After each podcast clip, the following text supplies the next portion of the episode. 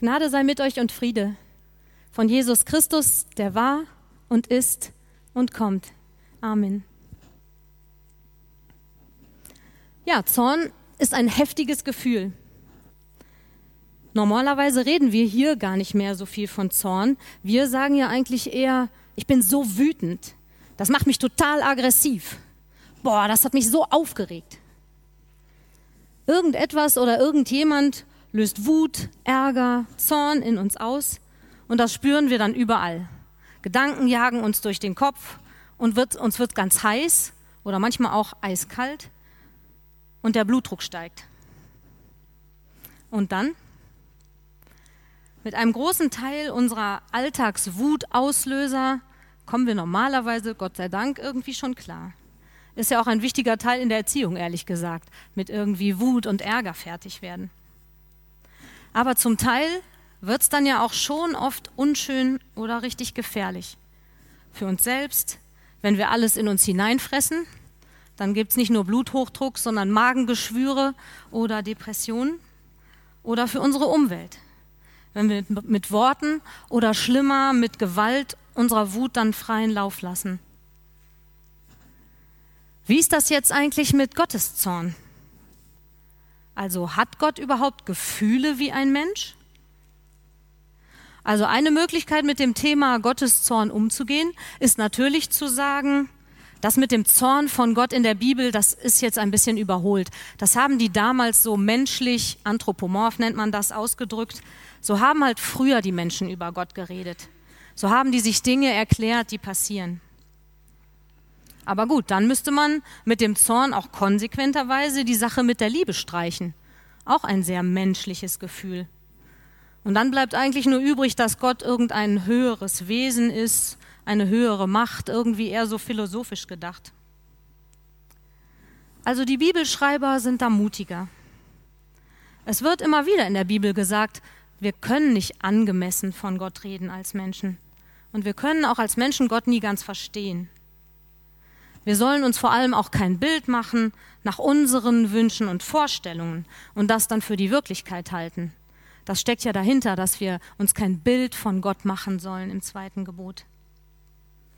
Aber mit all diesem Wissen vor Augen haben sich die Schreiber der Bibel vom ersten bis zum letzten Buch entschieden, was sie mit Gott erlebt und gehört und gesehen haben, auch in ganz menschlicher Weise auszudrücken und darauf zu vertrauen, dass Gott für Menschen damals und auch bis heute dadurch zu uns spricht. Und dass Gott durch diese ganz menschlichen Worte, die da aufgeschrieben sind, seine Wahrheit erkennen lässt. Ich gehe davon aus, dass die Rede von Gottes Zorn in der Bibel nicht überholt ist, sondern dass sie eine lebensverändernde, wichtige Wahrheit für uns enthält. Also stellen wir uns der Sache und los. Zuerst möchte ich ein paar Sachen klarstellen, wenn wir von Gottes Zorn reden. Gottes Zorn hat nichts zu tun mit menschlicher blinder Wut. Die kennen wir ja selber ganz gut.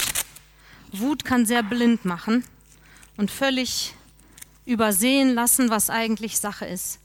Wir nehmen unsere Gefühle wahr und los und nichts anderes mehr. Gottes Wut hat auch nichts zu tun mit dem, was wir so als gewalttätige Aggressivität kennen.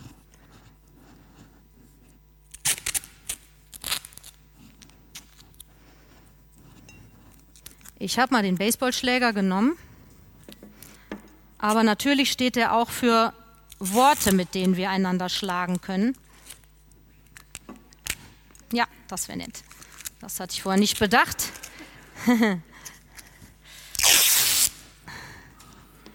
So. Das hatte ich mir so überlegt. Ja. So, mal gucken. Ich das da gleich hier runterschlägt. So.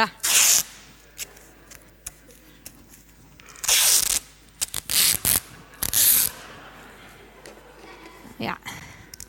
So. Eigentlich ein gutes Bild für Wut im Zaum halten, ne? Mit Kreppklebeband befestigen. Ja, mir ist das sehr wichtig, weil wir nämlich wirklich dazu neigen, manchmal Dinge von uns selber auf Gott zu übertragen und weil das auch in der Kirchengeschichte immer wieder passiert ist. Gottes Wut oder Zorn ist nie blind Und Gott schlägt auch nie einfach los. Gott ist nicht zu vergleichen mit einem aggressiven Vater zum Beispiel, der in seiner Wut seine Kinder schlägt. So ist Gott nicht. Gottes Zorn ist etwas ganz, ganz anderes als menschliche Aggressivität oder Hass in Worten oder in Taten.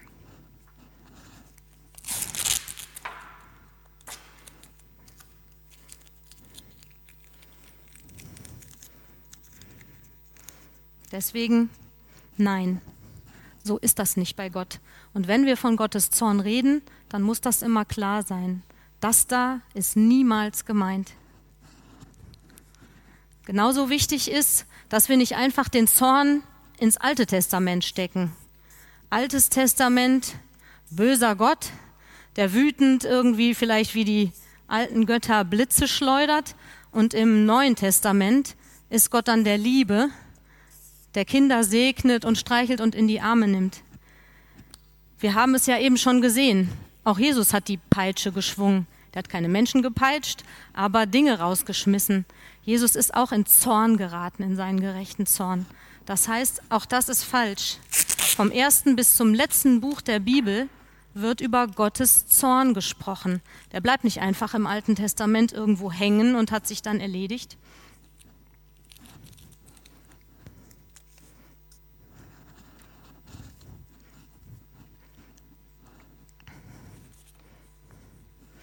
Wir gehen jetzt mal einen kleinen Gang durch die Bibel, vom Alten bis ins Neue Testament. Wir starten mit einer Stelle bei Jesaja. Wer hat denn das Volk Israel, die Nachkommen Jakobs, an Räuber und Plünderer ausgeliefert? Der Herr hat das getan, weil wir ihm ungehorsam gewesen sind. Die Israeliten wollten nicht nach seinen Weisungen leben und achteten nicht auf sein Gesetz. Da strafte er sie in seinem Zorn und ließ sie die Schrecken des Krieges erfahren. Sein lodernder Zorn schloss sie ringsum ein und versenkte sie, aber sie kam nicht zur Besinnung. Sie haben nichts begriffen.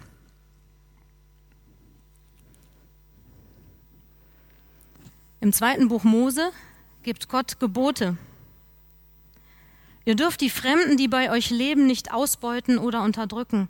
Vergesst nicht, dass ihr selbst in Ägypten Fremde gewesen seid. Nutzt die Schutzlosigkeit der Witwen und Waisen nicht aus.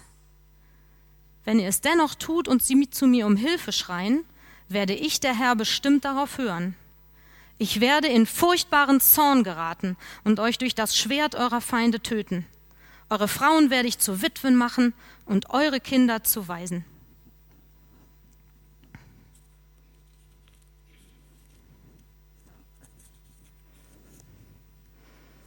Und bei Hesekiel, ihr sollt meinen ganzen Zorn zu spüren bekommen. Ich will meine Wut an euch stillen und euch alle Untaten heimzahlen, damit ihr erkennt, dass es mir ernst war mit meinen Warnungen. Ich mache dich, Jerusalem, zu einem Trümmerhaufen, so dass alle Völker ringsum über dich spotten. Jeder Fremde, der vorbeigeht, wird dich verhöhnen.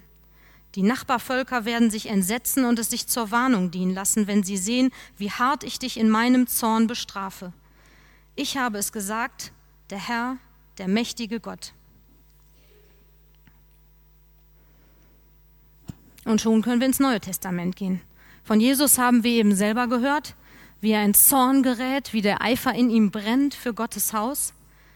Und Jesus wird auch zornig, als er mit den Pharisäern und Schriftgelehrten redet. Er fragte sie nach dem Sabbat und Gesetzen, wie das ist, bekommt keine Antwort. Da steht in der Bibel, da sah er sie zornig der Reihe nach an. Zugleich war er traurig, weil sie so engstirnig und hartherzig waren. Und Jesus spricht vom Gottes Tag des Zorns, von seinem Gerichtstag. Und so schreibt auch Paulus im Römerbrief.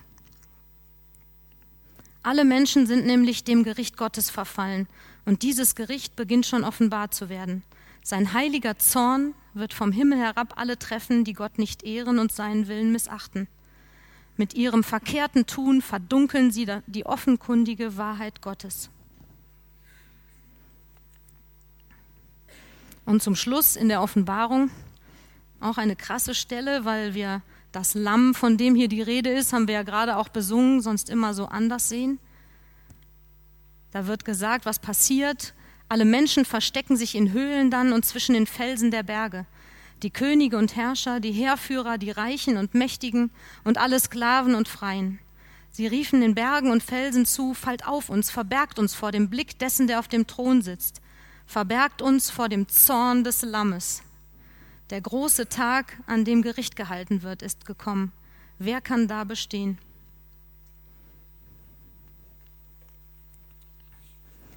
Vom Zorn Gottes ist von Anfang bis Ende in der Bibel die Rede wie von Gottes Liebe. Eine Sache verändert sich schon nach und nach, und das ist die Art der Strafen, und das ist auch wichtig. Die Menschheit verändert sich nämlich. Und Gott ändert zwar nicht sein Wesen, aber Gott ändert schon, das kann man in der Bibel schon sehen, seine Art mit Menschen umzugehen. Im Alten Testament straft Gott Menschen immer sehr direkt, das haben wir eben auch gehört. Immer wird das vorher angesagt, es gibt Gesetze, Gebote, und immer schickt Gott dann seine Propheten, die warnen und ansagen.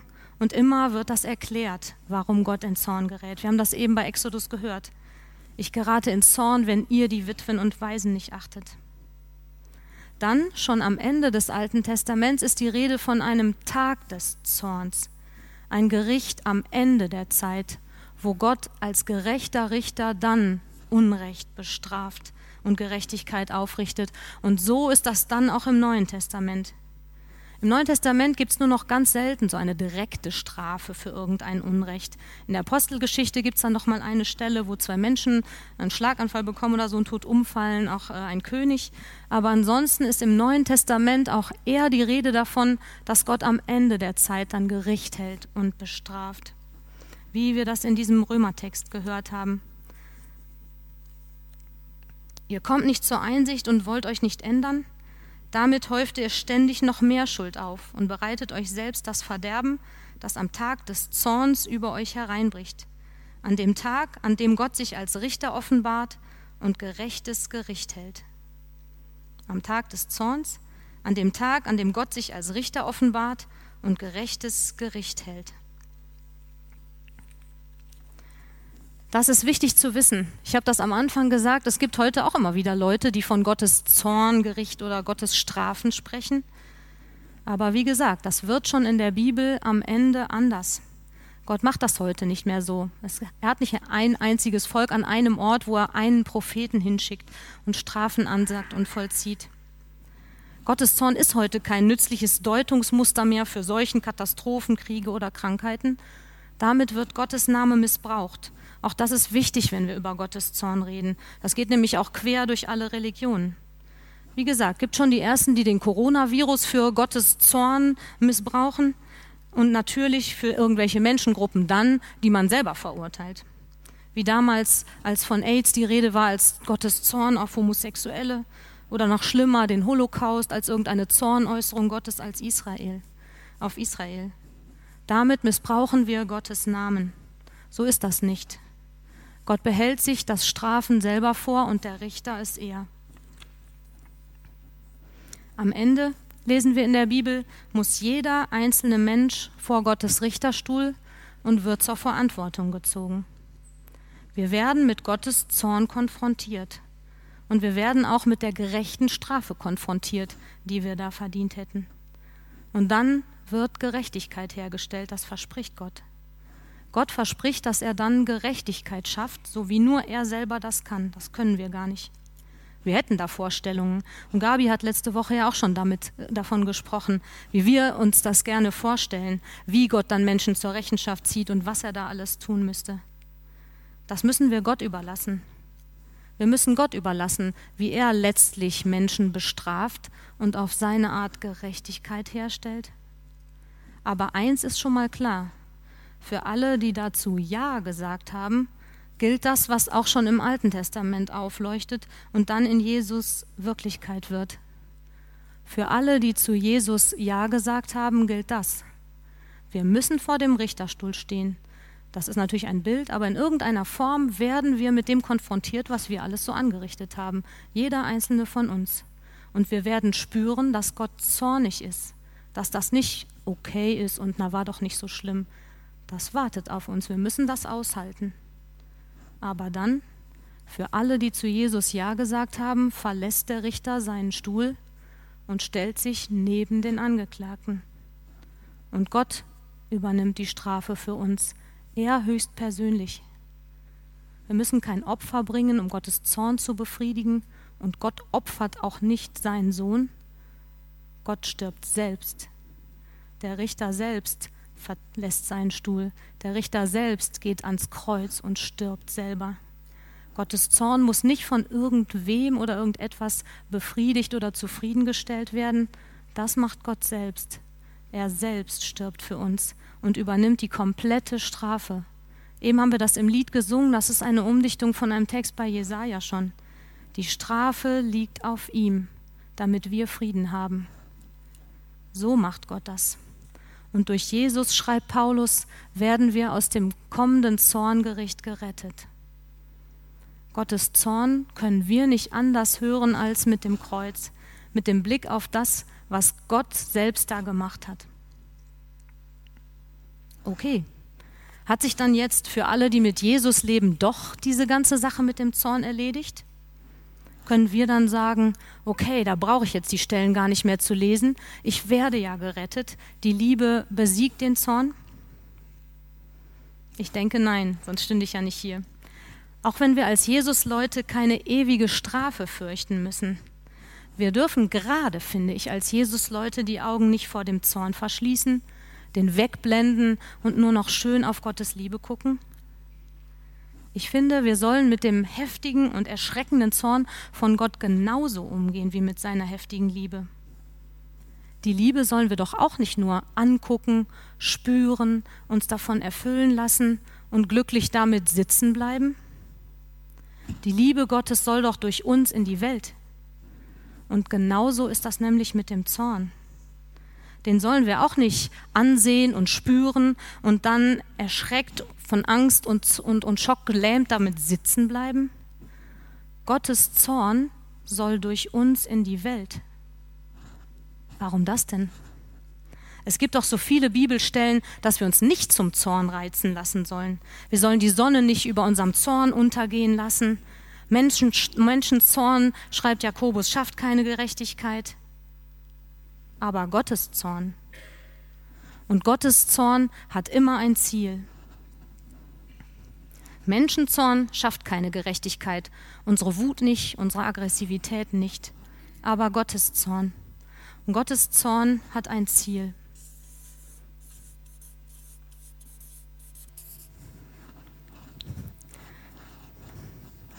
Gerechtigkeit, Erbarmen und Liebe und Gotteserkenntnis.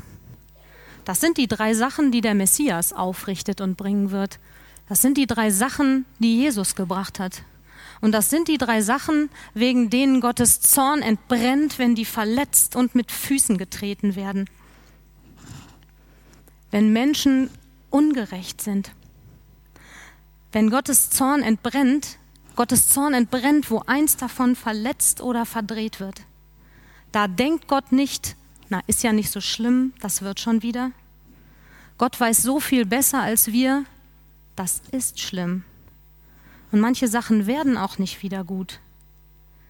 Man kann diese ganzen Zornstellen in der Bibel, und da gibt es ja noch viel, viel mehr, als ich vorgelesen habe, man kann die lesen und sich dann gruseln und erschrecken vor diesem Gott und denken, puh, ist Gott böse.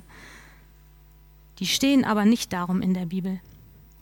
Man kann diese ganzen Zornstellen nämlich lesen und sich erschrecken und gruseln vor dem, was wir Menschen so anrichten. Wir können die Zornstellen lesen und uns vor Gott erschrecken, wie böse der ist, wie zornig der wird, wie der Menschen bestraft. Aber wie wäre es denn, wenn wir die ganzen Zornstellen mal lesen und uns auf uns wirken lassen und uns erschrecken von dem, was, wozu wir fähig sind, wo wir Gerechtigkeit mit Füßen treten, wo wir total erbarmungslos mit anderen Leuten umgehen, völlig lieblos. Und wo wir vor Gott weglaufen, wo wir nicht erkennen, wer der Herr unseres Lebens ist. Darum stehen nämlich diese ganzen Zornstellen in der Bibel, dass wir schon einen Schrecken bekommen und auch Ehrfurcht vor Gottes heftiger Leidenschaft für Gerechtigkeit. Gott ist kein Unrecht egal. Gott sieht wirklich alles. Gott sieht jedes einzelne kleine vergewaltigte Baby, jede entführte Freiheitskämpferin, die in irgendeinem Gefängnis vor sich hin dämmert, jeder verhungerte alte Mann irgendwo in Afrika. Wir sind hier so satt und schon so resigniert. Das geht euch sicher ähnlich, wenn man Nachrichten guckt. Und wir finden diese ganzen Geschichten unangenehm. Ich habe auf einer Kinderfreizeit beim Bibelstöbern mal ein Mädchen gefragt, die sagte, oh, ich habe eine tolle Bibelstelle gefunden. Und ich habe gefragt, was sie da gelesen hat. Und natürlich dachte ich, sie hat eine von diesen Stellen, ich liebe dich für immer und so. Aber die hatte so eine Stelle von Gottes Gerechtigkeit. Die hatte so eine Stelle, wo ausführlich berichtet wird, wie Gott einen richtig Bösen bestraft.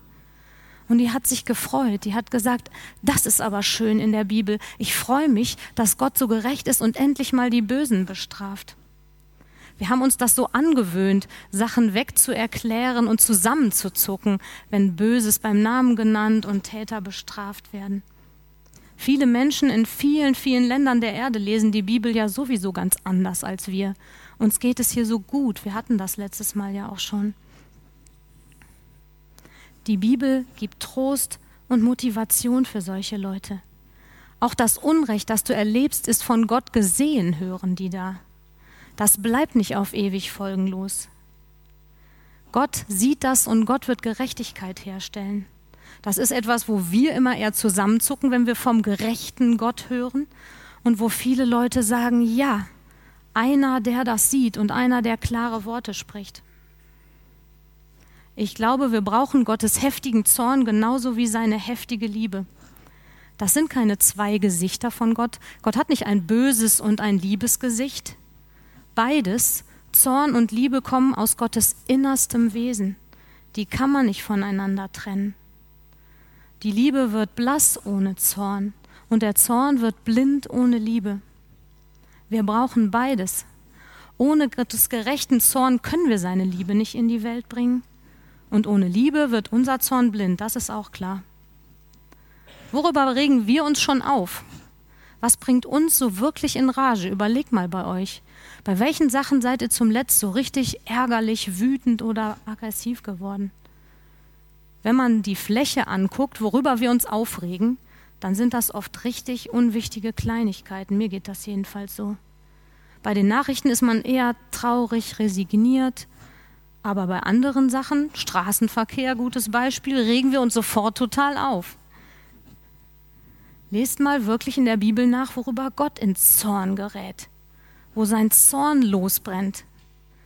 Das sind wirkliche Ungerechtigkeiten. Das ist Erbarmungslosigkeit und Hass und Egoismus. Das ist, wenn Menschen nicht erkennen, wer und wie Gott ist, sondern Gott immer wieder den Rücken zudrehen. Das ist, wenn Menschen ihren eigenen Göttern hinterherrennen, alles opfern für Geld, für Aussehen, für Ansehen, für Macht. Gott hat dieses Ziel. Und das soll uns etwas ausmachen. Da sollen wir nicht abstumpfen oder uns abregen und alles entschuldigen. Und Gott will uns dabei helfen. Das war einmal die Jahreslosung, eine wunderbare Stelle bei Hesekiel. Gott sagt, ich gebe euch ein neues Herz und einen neuen Geist. Ich nehme das versteinerte Herz aus eurer Brust und schenke euch ein Herz, das lebt. Ich nehme das versteinerte Herz aus eurer Brust und schenke euch ein Herz, das lebt. Ich erfülle euch mit meinem Geist und mache aus euch Menschen, die nach meinen Ordnungen leben, die auf meine Gebote achten und sie befolgen. Deswegen ist das richtig, über Gottes Zorn zu reden dass wir einen Schreck bekommen, wie ernst Gott diese Dinge nimmt, wie ernst es Gott damit ist, dass hier Gerechtigkeit herrscht, Erbarmen, Liebe und dass wir erkennen, wer ist Gott, wer ist der Herr der Welt. Das ist nicht egal. Und Gott will, dass wir gerecht und erfüllt von Liebe und Erbarmen werden. Nicht als Richter. Die drei Rs gelten nur für Gott. Wir sind weder Richter noch Rächer noch Retter der Welt. Das ist alles Gott in Jesus Christus. Der ist der Richter und der sucht sich die Strafen aus und der schafft Gerechtigkeit am Ende der Zeit, wie kein einziger Mensch das kann. und mein ist die Rache, hat Gott gesagt, nicht eure. Wir sind keine Richter, Rächer oder Retter, aber wir sind Gottes Botinnen und Boten. Seine Leute sind wir doch. Wir sollen nicht einfach immer nur Gottes Liebe und Vergebung feiern. Wir sollen uns auch erschrecken, wie ernst Gott uns nimmt. Wie ernst er das nimmt, was wir tun. Dass er das auch sieht. Nicht nur unseren Kummer und unsere Sorgen und unsere Nöte, Gott sieht auch alles, was wir sonst so machen. Gott will, dass wir Ungerechtigkeiten und Gotteslästerung und Erbarmungslosigkeiten wirklich ernst nehmen. Dass wir da heftig werden, dass uns das nicht in Ruhe lässt, dass wir hingehen und es anderen zeigen, dass wir zeigen, du wirst gesehen. Ich werde gesehen von Gott und Gott will, dass wir seinen Zorn auf diese Art in die Welt bringen dass wir uns nicht nur um die Opfer kümmern, die verlästert werden und sagen, das war aber auch gemein für dich. Gott will, dass wir auch den Tätern zeigen, ich sehe dich. Und was du da machst, ist nicht in Ordnung. Gott will, dass wir das in der Schule machen, in unseren Arbeitsstellen, in unserer Gemeinde. Und Gott will, dass jeder von uns an irgendeiner Stelle zornig wird.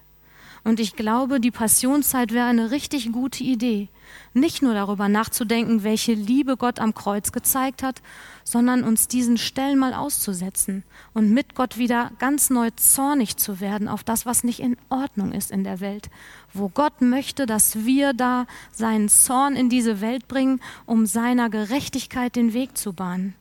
Wie gesagt, wir können nicht richten und nicht retten, aber wir können von Gottes Zorn uns erfüllen lassen und anfangen, seinem Reich Raum zu geben. Dafür brauchen wir Gottes Zornenergie. Und die will uns Gott genauso geben wie seine Liebe. Amen. Ich bete.